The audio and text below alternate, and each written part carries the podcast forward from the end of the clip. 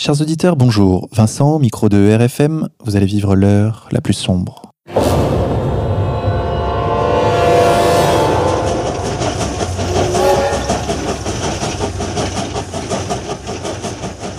Chers auditeurs, pour cette 30e émission, nous avons prévu pour vous une revue de presse en partenariat avec l'équipe de Faits et Documents. Nous recevons pour cela Vincent de la librairie Facta. Vincent, bonjour. Bonjour.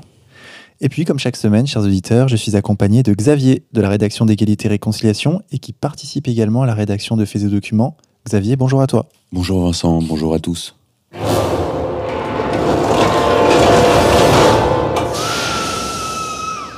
Le dîner annuel du CRIF s'est déroulé à Paris le 7 mars 2016. Faits et documents dévoile en exclusivité la liste des invités de prestige et le menu du dîner dans son numéro 412. Vincent, Pouvez-vous nous rappeler l'histoire et le rôle de cette institution, s'il vous plaît? Alors, le CRIF euh, a été fondé en 44, 1944, donc à la fin de la guerre. Il s'appelait à la base Conseil représentatif des Israélites de France. Donc, il regroupait des mouvements activistes juifs, donc des mouvements euh, communistes, bundish, euh, sionistes, quelques années plus tard, donc il a pris le nom de Conseil représentatif des institutions juives de France, où là il regroupe une soixantaine d'associations juives euh, de France. Et donc, depuis 1985, ils organisent un dîner annuel. Donc en 85, il y avait une cinquantaine, juste une cinquantaine d'invités. Ils s'étaient réunis au Sénat et ça, ça passait plutôt inaperçu. Et d'année en année, le fait que des premiers ministres euh, y aillent, et à partir de Sarkozy, des présidents, donc là, il y a eu une, plus forte médiatisation. Une médiatisation qui a été aussi due à l'espèce de glasnost que nous vivons grâce aussi à Internet. Et à ce moment-là, le dîner est vraiment devenu un événement euh, connu euh, de tous. À ce moment-là, la première réaction a d'abord été de jouer la transparence en le télévisant. Donc ça a été le cas, je crois, en 2013-2014. Cette expérience n'a pas été reconduite. Alors l'année dernière, dans les médias, il a été dit que finalement c'était un événement mondain, un événement people, en masquant son côté politique. Et cette année, on n'en a pratiquement pas parlé, à part sur les réseaux sociaux, grâce ou à cause de ton agression et dans euh, la grande presse parce que Manuel Valls a assimilé antisionisme et antisémitisme, se détachant du discours qui devait initialement prononcer et qui avait été rédigé par François Hollande. François Hollande étant retenu à Bruxelles, c'est Manuel Valls qui a porté la parole de la République. Alors effectivement, l'équipe de RTV s'est rendue à la sortie de ce dîner. Courageusement. Nous étions deux, mon cadreur et moi-même. Et euh, nous avons commencé en fait une interview avec un, avec un monsieur très gentil de confession juive. Alors j'ai vu sur les réseaux sociaux qu'on se demandait comment je savais que cette personne était juive, bah, tout simplement parce qu'elle portait une kippa et qu'elle me parlait euh, en tant que juif. Donc on a, commencé un débat, ça a duré 15 minutes, une interview d'ailleurs qu'on filmait à peine puisqu'en fait on filmait le sol. Et en pleine interview est arrivé euh, Frédéric Aziza, donc le journaliste de LCP, euh, chaîne publique parlementaire, euh, pour nous interrompre, pour interrompre l'interview et pour euh, nous demander, euh, en quelque sorte, de quitter les lieux. Et comme il s'est placé devant la caméra, forcément, on l'a filmé.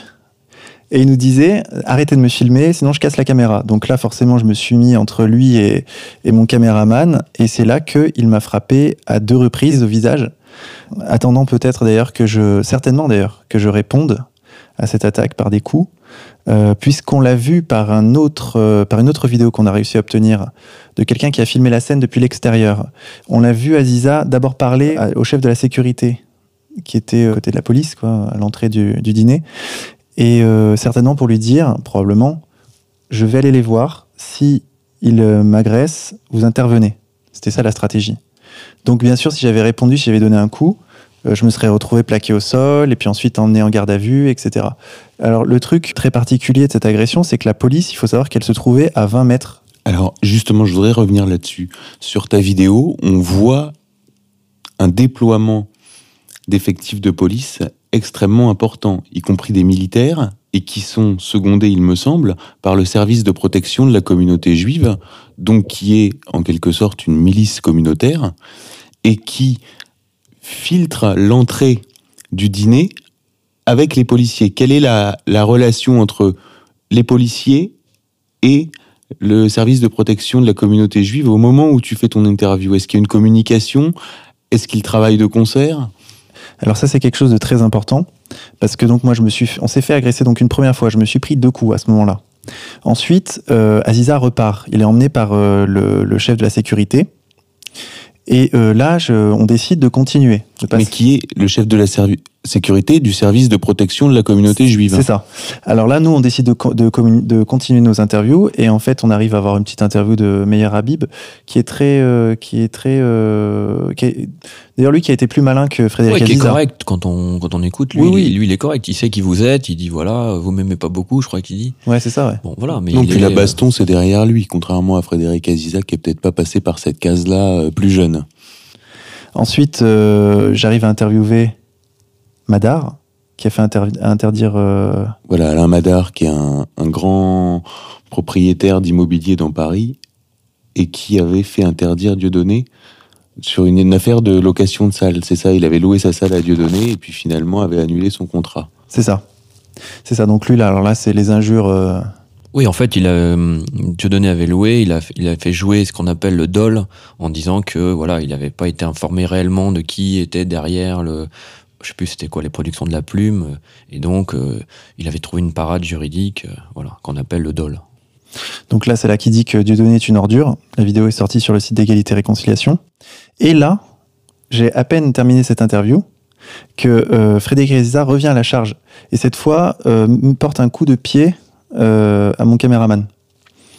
Donc face à ça, et comme les policiers cette fois étaient vraiment à deux mètres de nous, je leur dis mais qu'est-ce que pourquoi vous pourquoi vous garantissez pas notre sécurité? Il y a quelqu'un qui nous agresse manifestement et vous faites rien. Et euh, donc à ce moment-là, les policiers euh, se retournent, on les voit fuyants dans la vidéo. C'est exactement ce qui s'est passé. hein. C'est-à-dire qu'ils répondaient pas, ils n'ont pas cherché à, interpeller Aziza. Aziza est reparti, puis il allait au dîner du CRIF tranquillement. Par contre, après, nous, on a eu un, contrôle de, d'identité. Et c'est là que je dis aux policiers, parce que je vois les policiers communiquer avec la sécurité du CRIF. En fait, les policiers allaient discuter avec la sécurité du CRIF pour savoir comment traiter notre cas. Ça, je l'ai vu. Et donc, c'est pour ça qu'à un moment donné, vous me voyez dans la vidéo dire aux policiers, mais d'où, vous prenez vos ordres, quoi? Et le policier me répond, euh, on peut pas vous répondre. Donc une précision, Vincent. Le service de protection de la communauté juive, donc euh, les responsables de la sécurité que tu évoques, donc cette milice est présidée par Eric de Rothschild et c'est elle qui est chargée de fournir les chiffres officiels de l'antisémitisme au ministère de l'Intérieur. Oui, en relevant les euh, actes euh, Alors, que eux estiment. voilà. Alors un manuel, donc justement le rapport du service de protection de la communauté juive est distribué lors du dîner du CRIF, nous nous le sommes procurés et sont répertoriées toutes les agressions antisémites. Alors pour je caricature à peine si vous dites pas bonjour à votre voisin qui est juif, hein, il y a déjà une ligne dans le rapport, hein. donc euh, c'est vraiment euh, très très très euh, large. Alors ensuite, Frédéric Aziza s'est fendu d'un, commentaire sur Facebook dans un exercice d'inversion accusatoire totale. Il explique que nous étions là pour les provoquer et qu'en fait, euh, les, coups qu'il m'a portés ainsi qu'à mon caméraman, c'était simplement un échange musclé. C'est comme ça qu'il le décrit. Et or, on a bien vu dans la deuxième vidéo qui nous a été communiquée par euh, quelqu'un qui a vu la scène et l'a filmée, que Frédéric Aziza avait intentionnellement, était inten- intentionnellement venu interrompre une interview nous, on l'avait, moi personnellement, je l'avais même pas vu, Frédéric Azier, j'avais même pas vu qu'il était là, euh, pour nous agresser, afin qu'on lui réponde, afin qu'on soit interpellé, afin qu'on soit mené en garde à vue et peut-être afin que euh, euh, égalité et réconciliation soit euh, fermée. C'était ça l'objectif. Et ensuite, euh, on a vu Frédéric Aziza nous accuser, donc les accuser moi et mon caméraman, ainsi que Panamza, d'être des journalistes de Daesh. Donc ça, c'est un tweet qu'il a posté dernièrement sur, sur Twitter. Et sur Facebook, il a expliqué qu'il nous a comparé directement à l'un des présumés terroristes de Bruxelles, qui en fait ensuite s'est avéré non- ne pas en être un, qui était un journaliste indépendant, un peu comme euh, ce qu'on fait nous. Et il nous a dit, vous voyez, les journalistes indépendants sont, sont amenés à faire des, des attentats. Donc en fait, c'est c'est, euh, c'est le fameux lien euh, com- complotisme-terrorisme qui a été euh, développé par... Gilles Capel. c'est ça. Ce qu'il faut pas oublier, c'est que tu as échappé au pire. Oui. Ce qu'on a vu euh, dans les commentaires Facebook. euh, Voilà, parce que dans les commentaires de, euh, en commentaire Facebook euh, dans, sur la page de Frédéric Aziza, euh, Gilles Taïeb a écrit euh, Totale solidarité avec toi, Fred. Mon seul regret, ne pas avoir pu les corriger. Alors donc on va rappeler qui est Gilles Taïeb, donc euh, qui est vice-président du CRIF, euh, aussi vice-président du Fonds social juif unifié, président de l'ABSI qui est l'association euh, euh, du bien-être du soldat israélien, il est président de l'ASI qui est l'association de soutien Israël. Donc euh, voilà, je dis ça, ça donne une idée de de, de leur fébrilité. Voilà, Et c'est lui qui a été visé par la sénatrice ou députée UDI euh, Nathalie Goulet, qui a euh, posé une question sur notamment le financement euh, par des dons CERFA à des armées étrangères et notamment à Tsahal. Donc elle a, elle a reçu des menaces de mort euh, suite à suite à cette euh, question euh, assez courageuse. Oui, la question était, était simple. Quelle était la réglementation actuelle qui permettait aux Français, aux Françaises, qui font des dons à l'armée israélienne, donc Tsahal, de défiscaliser leurs dons et d'avoir droit à 60% de réduction d'impôts? Voilà, une niche qui, qui, bah, qui est payée par les contribuables français. Quoi. Je dis, c'était c'est une question qui se pose. C'est exactement comme le dîner du CRIF, puisque les participants payent entre une somme qui est généralement estimée entre 400 et 900 euros et qui est déductible à 66% des impôts, donc comme don à une association euh, CERFA reconnue euh, d'intérêt public. Parce Donc, voilà, parce qu'à notre avis, euh, c'est pas que les gens financent directement de Sahel, c'est qu'ils financent une association française, loi 1901, ou qui doit être reconnue d'utilité publique, et qui, elle, reverse l'argent euh, aux œuvres sociales. Voilà.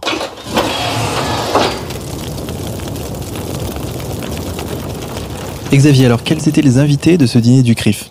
Alors, on a récupéré la liste officielle des invités, qui est une liste qui n'est pas publiée, ni sur le site internet, ni sur, euh, sur, euh, ni sur quelconque support, ni dans la presse. Donc, c'est une liste que Fait Documents révèle chaque année en totale exclusivité. Et c'est une liste qui est donc euh, glissée dans le menu qui est sur, les, sur les différentes tables. Donc déjà, on s'est procuré le menu, on était assez déçus parce qu'apparemment on y, on y mange assez mal au dîner du CRIF. Hein, donc euh, là, cette année, c'était quoi? Du bar carré d'or, lycée d'aubergine, vinaigrette au citron confit, cabillaud au baie rose, lycée de carottes jaunes et vierge d'agrumes au baie rose, feuilleté de champignons, cratère de chocolat au lait et abricot caramello, abricot à la vanille, glace caramel et croquant de macadamia. Alors bon, quand il y a du, quand il y a des termes comme ça techniques, on, se méfie toujours. Quoi. Quand, quand c'est un bœuf bourguignon, on sait ce que c'est. Quand c'est une blanquette de veau, on sait ce que c'est. Mais moi, lycée de carottes jaunes euh, euh, sur euh, les baies roses, je je vois pas trop. Donc bon, non. Au-delà de ça, ce qui est intéressant dans la liste du, du, du dîner du CRIF, c'est que c'est vraiment toute toute la République qui est là. C'est-à-dire que euh, les ministres les plus importants donc euh, Manuel Valls, alors euh, on, on a déjà dit Hollande ne pouvait pas être présent, Najat Vallaud-Belkacem, Jean-Yves Le Drian, le ministre de la Justice euh, Jean-Jacques Urvoas, le ministre de l'Intérieur, Patrick Caner, on reviendra euh, peut-être au cours de l'émission sur Patrick Caner, euh, Jean-Marie Le Guen, Jean-Vincent Placé, Harlem Désir, et ce qui est intéressant, c'est qu'il y a euh, donc tous les maires d'arrondissement, De toute façon, faut pas oublier le président de l'Assemblée nationale et le président du président Sénat, du Sénat, qui eux sont là aussi en- pour représenter les, assemblées. Voilà, des parlementaires ou ex-parlementaires très liés à la communauté juive, euh, notamment Julien Drey, qui vient toujours au, au dîner du CRIF, le sénateur de Paris euh, David Assouline, ou les classiques comme Claude Goasguen ou euh, François Pupponi. Et il y a tous les maires d'arrondissement, donc tous les maires d'arrondissement de Paris sont là. Il y avait tous les candidats à la primaire républicaine, donc euh, Jean-François Copé, Nicolas Sarkozy, euh, euh, Alain Juppé, etc. Et Bruno sur- Le Maire Bruno Le Maire, euh, Nadine Morano, et il y a surtout énormément de préfets de police. Et il faut savoir que la, la police est dirigée par les syndicats de policiers. Et les présidents des syndicats de police sont également présents au dîner du CRIF. Autre chose un peu surprenante, c'est qu'on retrouve dans cette liste un nombre impressionnant d'ambassadeurs de pays étrangers. Donc on se dit, euh, s'ils sont ambassadeurs, euh, par exemple, euh, de, Russie en France, leur interlocuteur, ça doit être la, France. Or là, non, ils sont au dîner du CRIF. Donc c'est aussi un élément assez surprenant.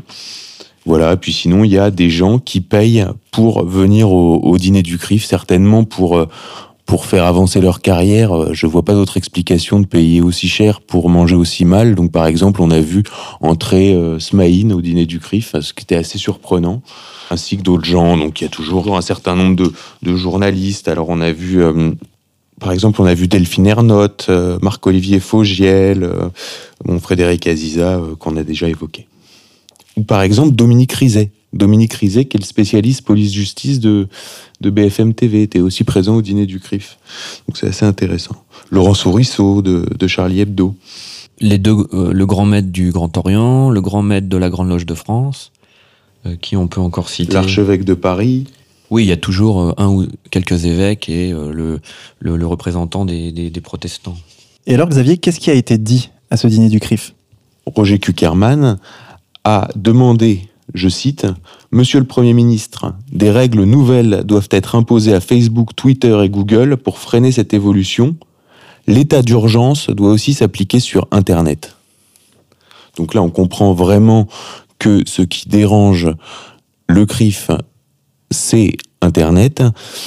Et c'est pour ça que la DILCRA, donc la délégation interministérielle à la lutte contre le racisme et l'antisémitisme, dont on, a déjà parlé dans cette émission, qui est dotée de 100 millions d'euros, a été mise en place et finance un certain nombre d'opérations. Donc là, vous avez tous vu sur vos télévisions, par exemple, euh, l'opération hashtag euh, tous unis contre la haine, avec euh, des clips donc qui normalement devraient être des clips de la LICRA. Après tout, que la LICRA fasse ses propres clips, il n'y a pas de problème. Mais là, ils sont réalisés avec l'argent du contribuable, avec l'argent de l'État. Et notamment a été organisé sur ces 100 millions d'euros de budget la fameuse conférence de la BNF qui a été relayée euh, sur égalité et réconciliation, donc une grande conférence à la Bibliothèque nationale de France intitulée euh, L'antisémitisme en France euh, du 19e au 21e siècle, donc avec trois organisée sur trois jours, avec une journée sur l'antisémitisme au 19e siècle, une journée sur l'antisémitisme au 20e siècle et le troisième jour l'antisémitisme actuel avec Frédéric Azizac. Qui a une fois de plus euh, assimilé euh, Alain Soral Dieudonné à Daesh.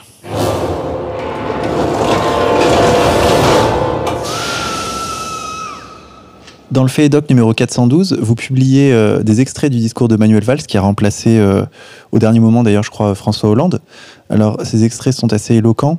Je cite Nous savons qu'il y a un antisémitisme ancien et un antisémitisme nouveau un antisémitisme d'extrême droite, mais aussi un antisémitisme d'extrême gauche. Il y a l'antisémitisme des beaux quartiers, il y a aussi l'antisémitisme dans les quartiers populaires d'une jeunesse radicalisée. Et puis, il y a l'antisionisme, c'est-à-dire tout simplement le synonyme de l'antisémitisme et de la haine d'Israël. La disposition visant à sortir les délits antisémites et racistes du droit de la presse pour les faire rentrer dans le droit commun figurera dans le projet de loi égalité et citoyenneté soumis au Parlement au printemps. Les Juifs de France ont bâti la France. Xavier, un commentaire? Non, bah c'est du Manuel Valls, c'est ce qu'il dit depuis, depuis le début de. depuis 3 ou 4 ans, quoi, depuis qu'il est sous les. Sous, le, sous les feux des projecteurs, paraît-il, hein, suite à un, remariage, mais bon, ça c'est peut-être une, une thèse complotiste.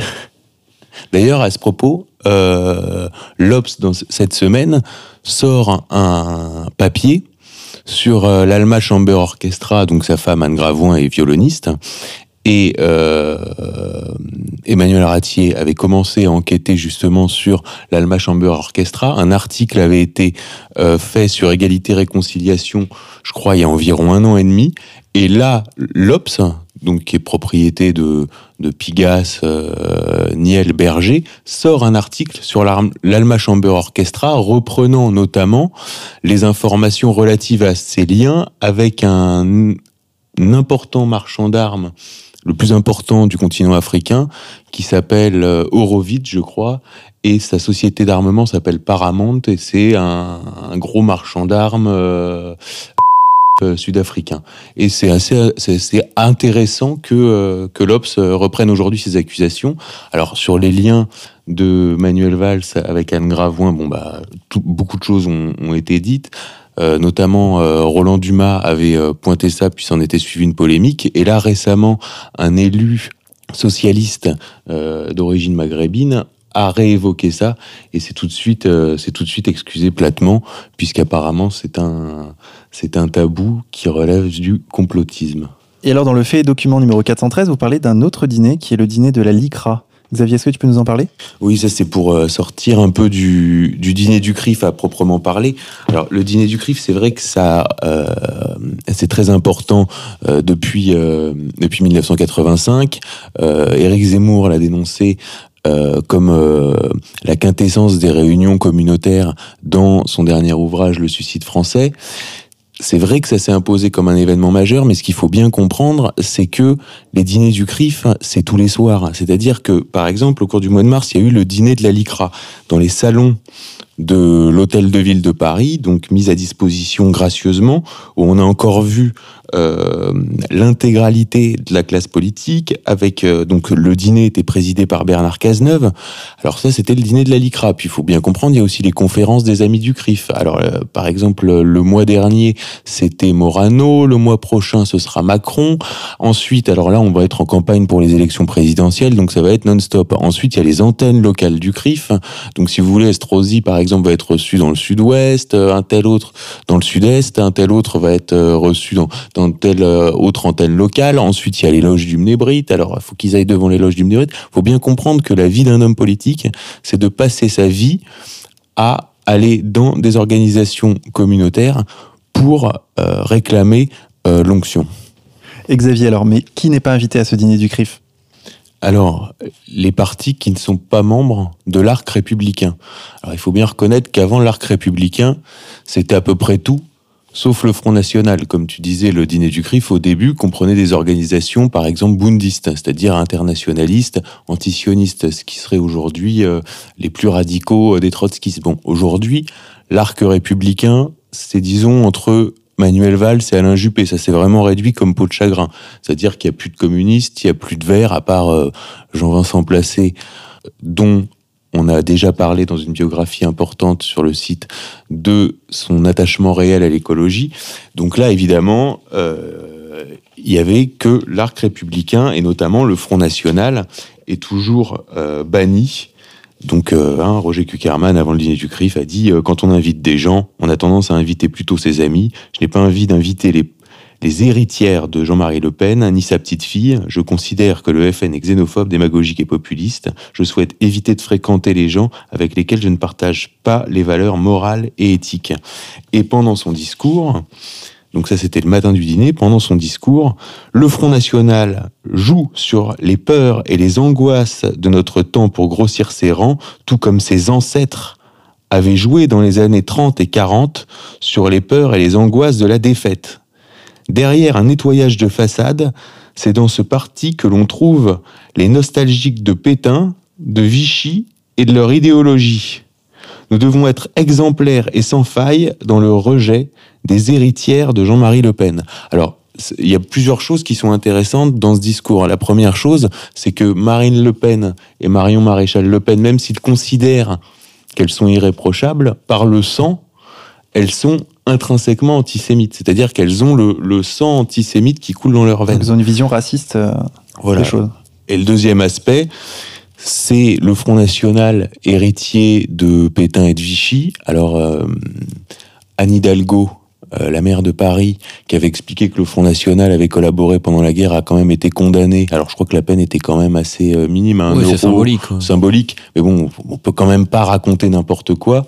Surtout que bon, euh, le Front National n'existait pas, Jean-Marie Le Pen était enfant. Enfin, bon, c'est vraiment du procès d'intention intégrale. Et donc pour s'amuser un peu, malgré toute cette actualité un peu déprimante, on s'est, on a fait le portrait de Jean-Michel Baillet pour bien aussi rappeler ce qu'avait été Pétain, ce qu'avait été Vichy et ce qu'avait été la collaboration.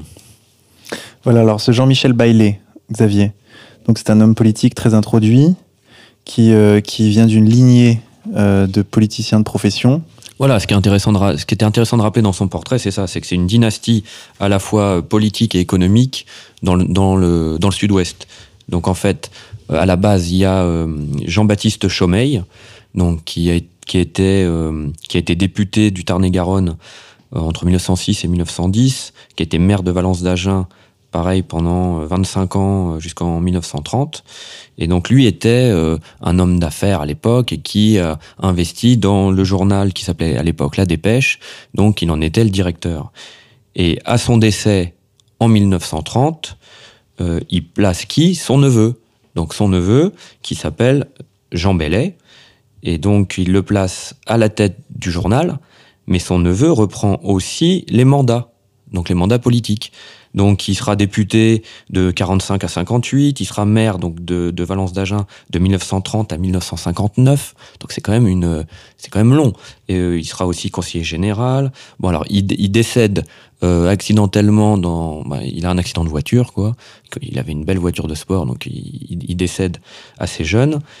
Et là, qui prend sa place? Sa femme. Donc on va rappeler un peu le donc sa femme qui est qui est en fait qui donc Evelyne euh, Bellet donc née Isaac. Donc en fait elle est elle est née à Batna en Algérie, mais il faut rappeler que c'est une famille juive alsacienne euh, dont les grands-parents euh, paternels avaient quitté l'Alsace en 1870 au moment de l'annexion euh, de l'Alsace par l'Allemagne pour s'établir dans le Constantinois. Voilà, en Algérie, où elle euh, sera d'abord professeure de, français, latin, grec dans un collège, jusqu'au moment où elle rencontre son futur mari. Et donc là, elle le rejoint. Et donc, euh, euh, et là, à son décès donc accidentel, elle prend la relève. Et pareil, elle prend la relève à la fois dans le journal, mais elle reprend les mandats politiques. Donc, elle sera elle donc maire de 59 à 77 elle sera présidente du Conseil général de 1970 à 1982. Et pareil, elle passera la main à qui? À son fils, Jean-Michel Bellet. Alors, en parallèle de cette histoire, il faut bien comprendre que l'entreprise familiale, au-delà de la politique, c'est le groupe La Dépêche. Et donc, ce qui est intéressant, puisque Roger Kuckerman expliquait que c'était euh, le Front National et ses ancêtres qui avaient collaboré pendant la guerre, ce qu'il faut bien comprendre, c'est que La Dépêche du, du Midi pendant la guerre a été un journal collaborationniste. Par exemple, Jean Baillet, donc le père de Jean-Michel Baillet était au comité d'organisation de la presse créé par le gouvernement Pétain-Laval et qui siégeait à Vichy. À tel point, alors il a été déporté à la fin de la guerre, mais malgré tout, parce que bon, c'est une période un peu compliquée, mais à la, fin de la guerre, le, les installations du journal sont mises euh, sous séquestre. Sous séquestre.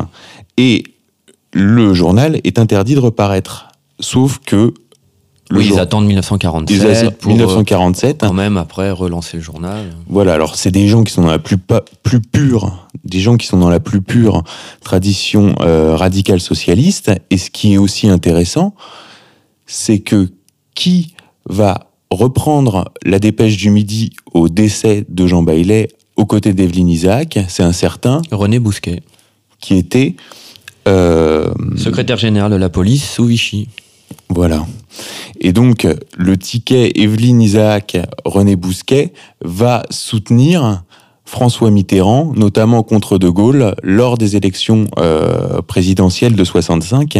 Et il a été dit que René Bousquet était le vrai, le véritable administrateur de la de, euh, de la Dépêche du Midi. Alors la Dépêche du Midi, c'est un groupe euh, très important. Hein. C'est la Dépêche du Midi, le Midi Olympique, la Nouvelle République des Pyrénées, le Petit Bleu d'Agen, le Villefranchois, la Gazette de Comminges, le Midi Libre, etc. Donc il y a, y a, énormément de... C'est le 48e groupe de médias en France.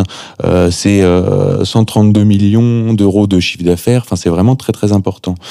Et lorsque va éclater l'affaire René Bousquet dans les années 90, à ce moment-là, les liens entre Evelyne Isaac, donc la mère de Jean-Michel Baillet, et René Bousquet étant tels que la rumeur va courir dans Paris que Jean-Michel Baillet serait le fils de René Bousquet. Et euh, depuis euh, les années 90, donc Jean-Michel Baillet dirige le groupe La Dépêche du Midi d'une main de fer. Oui, en fait, ce qu'il faut noter, c'est la force du, du groupe La Dépêche. C'est qu'on se rend pas compte, c'est que localement, le, journal peut faire et défaire les, élus locaux. C'est-à-dire que si vous passez dedans, bah, ça vous fait une pub énorme, mais au pire, si vous descendent, euh, vous êtes fini. Quoi. Il y a, un, y, a un, y, a un vrai pouvoir. Donc, mais ça, on s'en rend pas compte, parce qu'à Paris, bon, la, presse est plus généraliste, mais dès qu'on va dans des journaux de province, on sait qu'on sait la, on se rend compte de la force des journaux locaux. Et c'est pour ça qu'il faut peut-être un état d'urgence sur Internet, parce que des, des, affaires comme la dépêche du midi pourraient euh, baisser en influence avec euh, l'émergence des réseaux sociaux où les gens pourraient s'informer par eux-mêmes. Euh, notons que la dynastie va se perpétuer puisque Jean-Michel Baillet a trois enfants, dont Jean-Nicolas, directeur général adjoint et directeur de la publication de la dépêche du midi, et Jean Benoît qui copossède la société Viking avec sa mère. Donc on voit bien là que sont, effectivement, c'est ce que tu disais Vincent, des dynasties. Hein. Quand euh, Jean-Michel Baillet est rentré au gouvernement, c'est Marie-France Marchand, donc l'ex-épouse de Jean-Michel Baillet, qui a pris la direction du groupe La Dépêche. Ce qui est assez amusant, c'est que depuis, elle est euh, en couple avec, euh, avec Laurent Fabius. Donc voilà, c'est vraiment un petit monde. Alors on notera que Jean-Michel Baillet, il voulait rentrer au gouvernement euh, depuis de très longue date. Il avait été plusieurs fois secrétaire d'État, ministre dans les années 80, et que euh, avec l'arrivée de François Hollande au, pouvoir, il espérait euh, un Marocain depuis 2012. Sauf que François Hollande, dans ses mois présidents, euh, avait expliqué qu'il voulait pas de ministre qui a été poursuivi devant la justice. Or, au précédent remaniement, comme au début du mandat, euh, Jean-Michel Baillet euh, était impliqué dans des affaires de favoritisme. Donc c'est une affaire pour laquelle il a été relâché. Et puis en 2014, euh, c'était une affaire de frais de bouche et là il a bénéficié donc euh, d'une ordonnance de non-lieu. Alors ce qui est assez intéressant, c'est que euh, quand on a fini le portrait, euh, Jean-Michel Baillet venait d'être nommé et en fait il y a une affaire de hum, qui remonte au début des années 2000, de violence sur euh, une de ses maîtresses qui aurait été euh, son assistante parlementaire. Un article important était paru en 2007 euh, dans un site qui a depuis disparu qui s'appelait Bakchiche Info. Et alors l'article avait été condamné non pas pour diffamation, mais pour atteinte à la vie privée. Et alors, quand il a été nommé, un certain nombre d'articles sont sortis sur Internet, notamment, je crois, sur BuzzFeed, pour rappeler cette affaire. Et ce qui est intéressant, c'est qu'on voit que euh, les protections sont telles que euh, l'article, ou en tout cas le, le, cette information n'a pas passé euh, la barrière euh, des médias, de radio et télévision. Donc euh, il y aura pas, il y aura pas d'affaire, euh, il y aura pas d'affaire Jean-Michel Baillet. Alors évidemment, bon pour euh, pour préciser, évidemment, euh, Jean-Michel Baillet est membre du Grand Orient de France. Euh, hein, il est à la loge demain, je crois, où il a été initié en 90, et puis évidemment, il est pro-israélien et ainsi de suite. Donc voilà. Voilà l'histoire de notre ministre de l'aménagement du territoire, de la ruralité et des collectivités territoriales, Jean-Michel Baillet. On explique ça pour bien rappeler que c'est pas le Front National qui a collaboré avec le régime de Vichy et le maréchal Pétain, mais par exemple, si Roger Kuckerman cherche vraiment des, des coupables de la collaboration, faudrait qu'il regarde du côté de, de la famille de Jean-Michel Baillet. Et je crois savoir que même les époux euh, Klas- Klarsfeld, Xavier, ont leur avis sur la famille euh, Baillet. Ben oui, justement, dans, leur mémoire, euh, Serge et Beate Klarsfeld euh, écrivent que Madame Bailey, donc euh, Evelyne Isaac, propriétaire de la Dépêche du Midi, que dirige en fait à cette époque son ami René Bousquet, donc eux disent carrément que c'est René Bousquet qui dirige, je reprends, menace de représailles la LICA, donc l'ancêtre de la LICRA, et nous envoie quelques avocats nous sommant de nous rétracter. En vain, quelques années plus tard, quand le moment sera venu de faire comprendre aux Français quel fut le crime de Vichy, nous nous attaquerons de nouveau à Bousquet.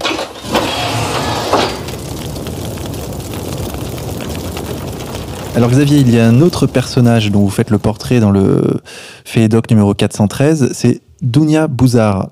Alors est-ce que tu peux nous, en dire un peu plus sur ce personnage, Xavier? Alors Dounia Bouzard, ça vous évoque euh, peut-être pas grand-chose. Alors pour vous situer, c'est cette euh, c'est cette dame euh, blonde avec un, un bandeau noir que vous avez certainement vu à la télé et qui vient parler justement des des problèmes de euh, radicalisation. Alors déjà on va pas revenir sur ce terme puisque radical c'est ce qui ça vient du du latin euh, radix, donc la racine, et euh, c'est euh, ça fait référence à l'essence de quelque chose. Donc le terme de radicalisation, déradicalisation est déjà très très abusif.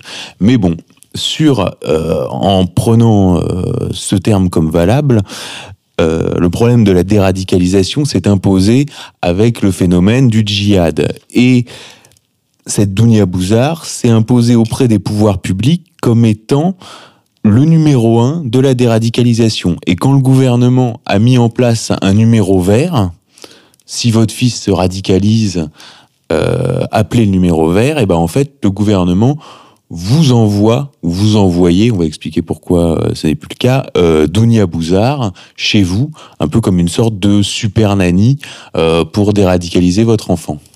Oui, et tout ça avec des subventions.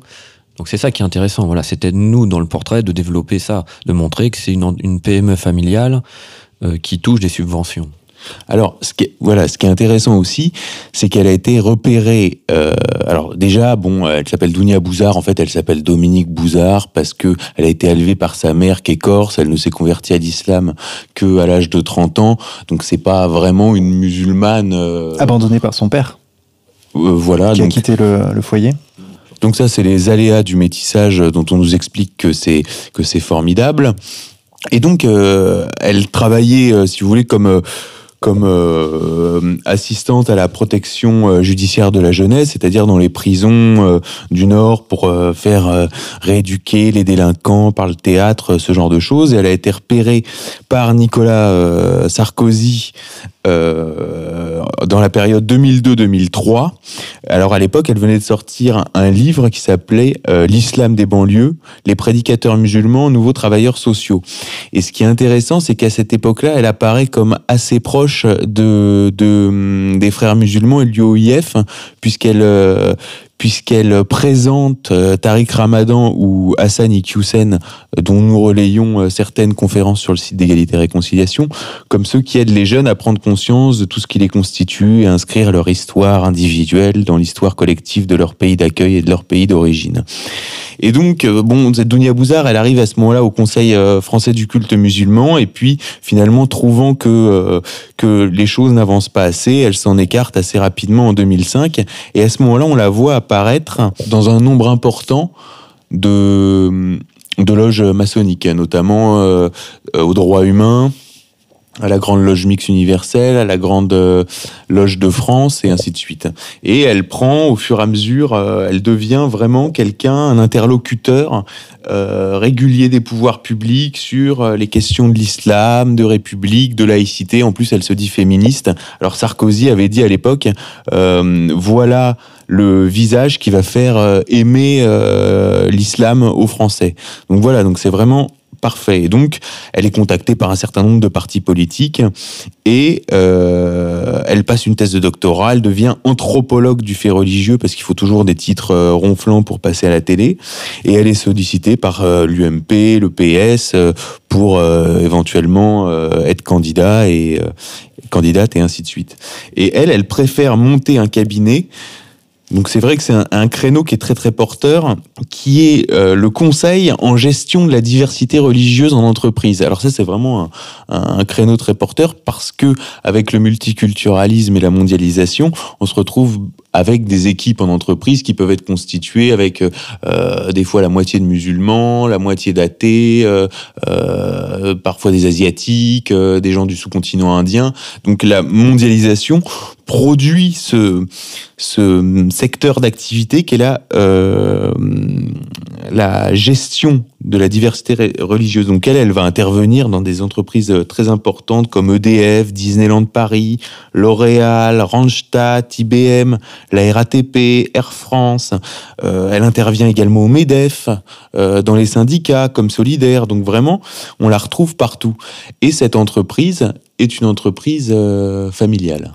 Vincent? Oui, parce qu'on y retrouve donc euh, euh, sa fille euh, Aurélie Luc, et d'ailleurs qui se fait appeler euh, Lilia Bouzard, et son autre fille euh, qui s'appelle Laura euh, Mafoudi, et qui se fait appeler maintenant Laura Bouzard. Et on retrouve également la, la, sa mère, qui est donc une, une prof, euh, une universitaire en mathématiques en retraite, qui est également au conseil d'administration de l'entreprise. Oui, et ce qu'il faut dire, c'est que c'est plus d'un demi-million d'euros par an de subventions publiques. Mais dernièrement, il y a eu malgré tout une rupture avec le gouvernement. Voilà, alors il y a une rupture avec le gouvernement qui est une rupture intéressante et qu'il faut euh, analyser euh, par la redéfinition de la laïcité qui s'est opérée notamment depuis les attentats du 13 novembre. Ce qu'il faut comprendre, c'est que euh, Dounia Bouzard était membre de l'Observatoire de la laïcité, donc euh, l'instance euh, dirigée par Jean-Louis Bianco et placée sous l'autorité de Manuel Valls, et que l'Observatoire de la laïcité a été recadré notamment par Manuel Valls lors d'une conférence des Amis du CRIF, a été recadré par le comité Laïcité République, qui est la courroie de transmission du Grand Orient de France et qui est dirigé par Jean Glavani. Et pour finir, a été aussi recadré par Elisabeth Badinter, qui a décrété qu'il ne fallait pas avoir peur de se faire traiter d'islamophobe. Et Dounia Bouzard qui avait occupé le créneau de la déradicalisation dans l'ancien discours qui était que euh, l'appartenance ou les gens qui rejoignaient Daesh euh, avaient une démarche qui relevait de la dérive sectaire. Or, ce discours aujourd'hui est passé complètement à la trappe et là, on, on rejoint la nouvelle conception de la laïcité et notamment euh, les musulmans qui sont aujourd'hui cooptés pour parler dans les médias, parce qu'on observe qu'il y a une redéfinition complète. Par exemple, on voit plus euh, Hassan Chalgoumi, euh, on voit plus euh, un certain nombre de gens qu'on pouvait voir avant. Par exemple, Tariq Ramadan est complètement euh, blacklisté. Et donc, Dounia Bouzard, là, vous l'avez beaucoup vu, mais vous la verrez moins. Et à la place, vous, allez voir des gens qui, pour le coup, sont des musulmans euh, islamophobe. Alors j'aimerais bien préciser quelque chose sur le terme d'islamophobe, c'est que ce terme a été proscrit du discours officiel depuis euh, les attentats de Charlie Hebdo. C'est-à-dire que vous ne verrez jamais un responsable euh, politique de haut niveau, c'est-à-dire euh, de l'arc républicain ou du dîner du CRIF, c'est comme vous voulez, qui emploie le terme d'islamophobe, parce que ce terme a été banni, et notamment Gilles Clavreul, qui dirige la délégation interministérielle à la lutte contre le racisme et l'antisémitisme, explique sans arrêt qu'il ne faut plus utiliser ce terme. Donc, bon, alors admet, on va quand même l'utiliser, puisqu'on n'a plus le droit de l'utiliser, et euh, on voit des musulmans cooptés comme euh, notamment Boualem Sansal, qui était l'invité d'honneur de la conférence de la LICRA, qui a écrit euh, 2084, qui est une sorte de 1984 euh, sous une dictature euh, islamique euh, à la manière d'un Michel Houellebecq. Euh, Dans Soumission Voilà, mais en aggravé. Là, on voit par exemple euh, Zineb El Razoui, euh, qui sort, qui était Charlie Hebdo, et qui sort un livre dans une maison d'édition qui est plutôt étiquetée euh, de droite nationale, qui est la maison d'édition Ring, et qui va faire euh, la tournée des médias. On voit l'affaire aussi Kamel Daoud, qui a eu des propos extrêmement sévères, donc un écrivain algérien qui a eu des propos extrêmement sévères sur la place des femmes euh, dans l'islam, qui a été donc dénoncé par un collectif de gauche, d'universitaires de, gauche, et qui a derrière été soutenu par des gens comme Bernard-Henri Lévy, Alain Finkielkraut. Donc là, on voit émerger, et c'est le fruit aussi euh, d'un vrai travail, de, musulmans qui vont porter une parole euh, anti-musulmane euh, dans les médias. Et ça, c'est euh, ce qu'on va voir à un an de la présidentielle avec euh, l'impératif de se, de se soumettre aux standards occidentaux.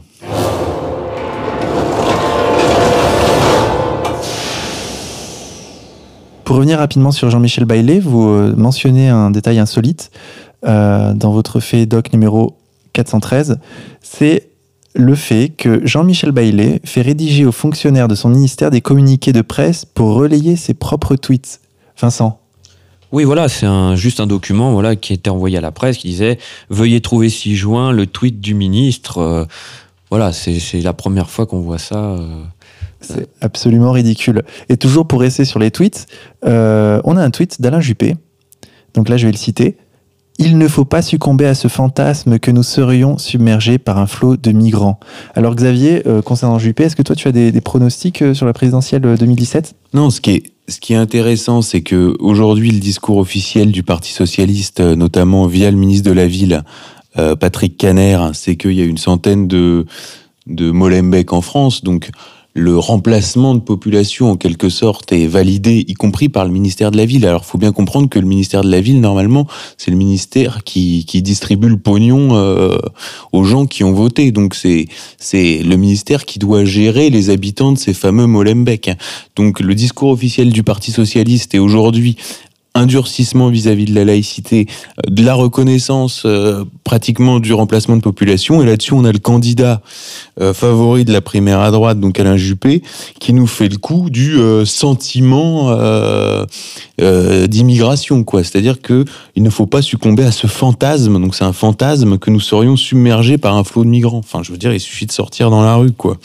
Et ce qui est intéressant et ce qui est en même temps tragique, c'est qu'Alain Juppé, alors on peut peut jamais faire de, de réels pronostics à un an de la présidentielle parce qu'il se passe toujours quelque chose. La dernière fois, il y a eu euh, l'affaire euh, Dominique Strauss-Kahn, mais en principe, ce sera quand même lui le prochain président parce que euh, les gens n'en peuvent plus de ce gouvernement et surtout parce qu'il y a une surimportance en France de la mobilisation de l'électorat des seniors, c'est-à-dire que les seniors représentent une part énorme de l'électorat et en plus ils se déplacent. Et les seniors euh, vont euh, évidemment vers Alain Juppé, qui en plus euh, va aussi ratisser les voix de la bourgeoisie trentenaire, quarantenaire des centres-villes un peu nostalgiques de Jacques Chirac.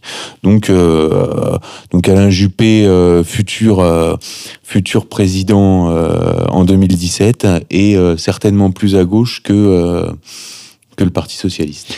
Je rappelle à nos auditeurs que dans Fait et Documents, vous traitez également de questions internationales et en l'occurrence de Donald Trump. Alors il y a quelque chose de paradoxal qui ressort à la lecture des deux derniers faits documents, 412 et 413. Dans le 412, vous expliquez que Donald Trump est accusé de nazisme et dans le 413, euh, vous montrez que lors de la réunion de l'AIPAC, Donald Trump, au contraire, a donné beaucoup de gages à la communauté juive américaine.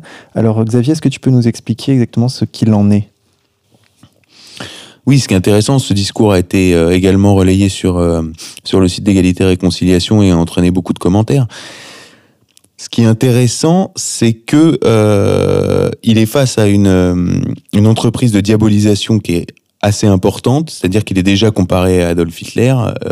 L'argument principal étant imaginer si jamais il devient président de la République de, des États-Unis, il aura la bombe atomique et ainsi de suite. Donc c'est vraiment une, une, campagne de diabolisation très forte. Et il faut savoir que la dernière fois qu'il était passé devant des organisations communautaires juives américaines, il avait expliqué qu'il n'était pas leur candidat parce qu'il avait euh, suffisamment d'argent pour être libre. Et oui, surtout qu'il avait, il avait eu le soutien de Farrakhan, de David Duke, euh, même Jean-Marie Le Pen euh, avait fait un tweet qui le soutenait. Mais d'un autre côté, donc. Et donc là, il arrive devant les PAC et il donne des gages. C'est-à-dire qu'il avait refusé de se positionner sur la politique internationale. Il avait dit qu'il fallait pas bombarder Kadhafi. Il avait rien dit sur le conflit israélo-palestinien, même si c'était dit quand même plutôt pro-israélien. Et là, il l'a déroulé tout ce qu'il faut dire. C'est-à-dire que si vous êtes un, politique français que vous, voulez faire carrière, et eh ben vous, reprenez le discours de Trump, c'est-à-dire euh, euh, soutien inconditionnel à Israël, euh, Jérusalem, capitale éternelle du peuple juif, l'Iran, le sponsor numéro un du terrorisme mondial, et ainsi de suite. Et il a conclu sous une ovation, sous une standing ovation, en expliquant que son, sa fille attendait un magnifique bébé juif. Et ce qu'il faut savoir, c'est que il a été, ça a été une ovation, et notamment les candidats euh, les candidats qui parlent donc devant les PAC, donc ça a été Hillary Clinton et Donald Trump, vendent euh, dans des stands des kippas euh, avec leur nom dessus. Et c'est la kippa Donald Trump qui s'est arrachée à cette réunion de l'EPAC. Alors, il est aussi possible que la base de l'EPAC soit pro-Trump, alors que le sommet soit fondamentalement anti-Trump, puisque le lendemain, euh, l'EPAC a pondu un communiqué pour dire que le discours de Donald Trump avait divisé la communauté juive américaine. Donc, ce qu'il faut euh, analyser, c'est un, c'est un épisode important de la campagne. Il faut l'analyser comme un épisode important de la campagne de Donald Trump. Il y en aura d'autres. La diabolisation n'est pas prête de s'arrêter. En tout cas, il a donné certains gages.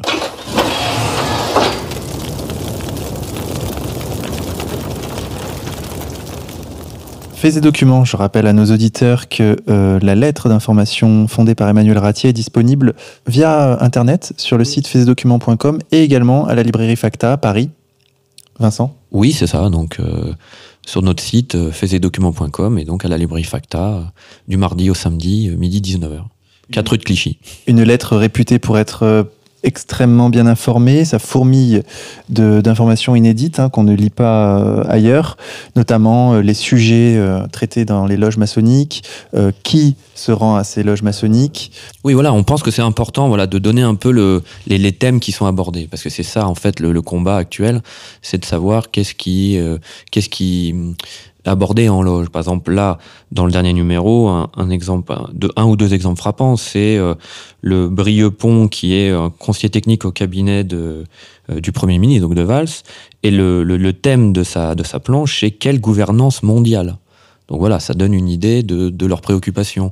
Et un autre exemple, c'est euh, une planche de Sandrine Mastier, qui est députée euh, et surtout donc vice-présidente de l'Assemblée nationale, qui elle a planché sur définir l'identité nationale, mythe, utopie ou tabou Point d'interrogation. Voilà. Donc nous, on pense que voilà, c'est important de, de, de le publier.